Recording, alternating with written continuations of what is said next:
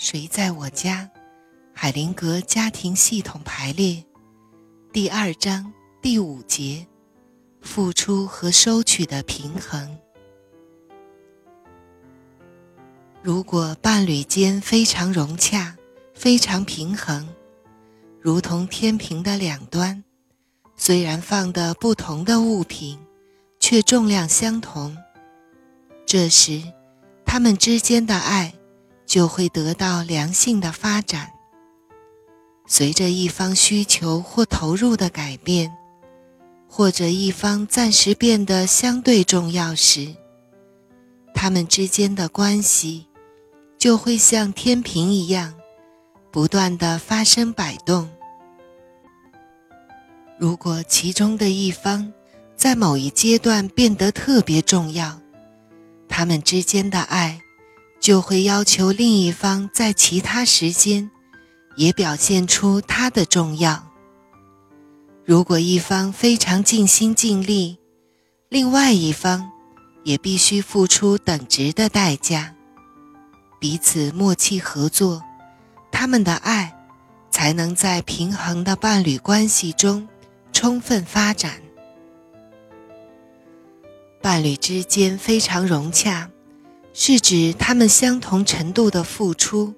相同程度的接受，相同程度的需要对方和满足对方，对对方的作用和价值表示认同和尊敬。他们之间是平等的，不是绝对相同的。这样，他们才能演变出协调的伴侣关系。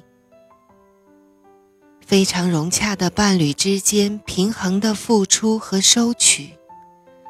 为了维护这个平衡，每一方必须尽其所能地满足对方，并坦然接受对方的奉献。如果某一方习惯付出或收取过多，或对对方充满爱意的付出敷衍了事时，爱所必须的付出和收取之间最基本的平衡就会面临威胁。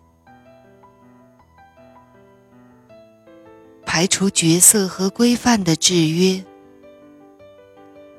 由于文化规范、地位和社会群体等周边人文环境的不同，男女的角色及其功能，在群体与群体间、文化与文化间有很大的差异。但是爱，却会超越个人习俗和社会文化。去遵守自然的根本法则，甚至在某些时候，会导致一些我们家庭和文化所不能接受的结果。要了解文化习俗与爱的需求之间的差异，下面的比喻可能会有些帮助。在每一个国家，人们会根据他们的烹调配方。用不同的佐料来烹调食物。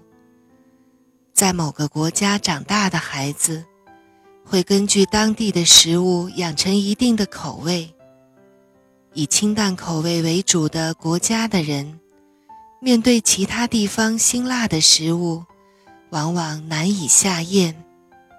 昆虫、幼虫、大鱼大肉，在有些人看来是珍馐美味。另一些人却避之则吉。一个人对烹调方式的掌握和对食物的喜爱，大多是后天逐步习成的。另一方面，一些求生技能，如什么东西可以果腹，什么东西有毒致命，却多是天性使然。烹调方式和食物的选择，与环境的便利性密切相关，并可以根据具体环境和自己的需要而调整完整。但忍饥挨饿或暴饮暴食会造成营养不良，导致疾病甚至死亡，这却是放之四海而皆准的自然规律。因此。社会文化会规范男女的角色和他们的功能，就好像烹调方式和佐料一样，因群体的不同而存在较大的差异。纵观世界上的所有文化，有些为爱提供了良好的滋长氛围，有些会妨碍爱的成长。在原来家庭的价值观的影响下，每个人对男女的角色与功能，对自己的伴侣，都会设定一个轮廓。当两人成为伴侣时，他们会不自觉地遵循这些原则、模式和规范。在遵守这些模式时，即使这些模式差强人意，他们都会感觉良好。当新旧模式发生冲突，要放弃旧的模式时，就算新的模式比较有益，他们都会觉得愧疚不安。所以。为了让爱得到发展，一般情况下，双方必须能够克服良知的支配，他们的爱才会有坦途。总之，爱常常是有代价的，常常让人感到愧疚。案例：问心有愧之一。有一对非常恩爱的新婚夫妇，发誓他们的关系要永远保持平等，但他们并没有真正的认识平等，只是死死抱着平等这个概念，认认真真的把工作完全平分。刚开始进行的还很顺利，但是。当他们决定创造爱的结晶时，麻烦来了。为此，他们身心疲惫，焦头烂额，彼此心灰意冷，几乎分道扬镳。最后，他们请教了婚姻问题咨询师，他们终于明白了，彼此之间平等的唯一标准，就是双方平衡和满足的感觉。从此，他们抛弃了绝对公平的概念，享受着内心感觉的平衡，并用它自然地分配工作，承担责任。不久，他们恢复往昔的恩爱，他们之间的爱重新畅流不息。案例：问心有愧之二。另一对伴侣也是非常恩爱，他们的生活完全遵从他们所信奉的宗教教义，并据此来设定各自的角色和功能。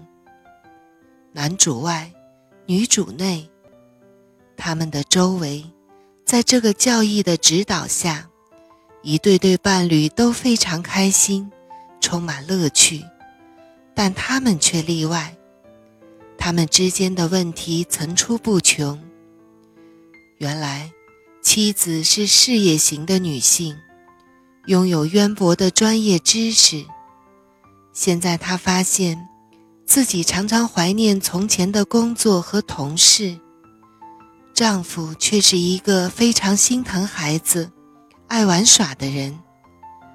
在这种分工之下，她没有太多时间和孩子相处。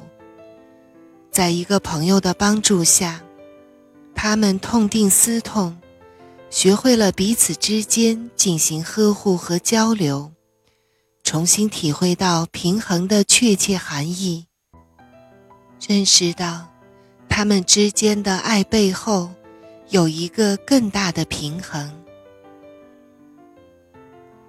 这两对伴侣所遇到的问题，对于系统而讲是相同的。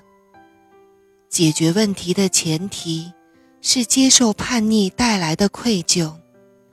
虽然他们的良知要求的并不相同，但他们必须消除原有的社会信念，必让自己去体会良性的系统平衡。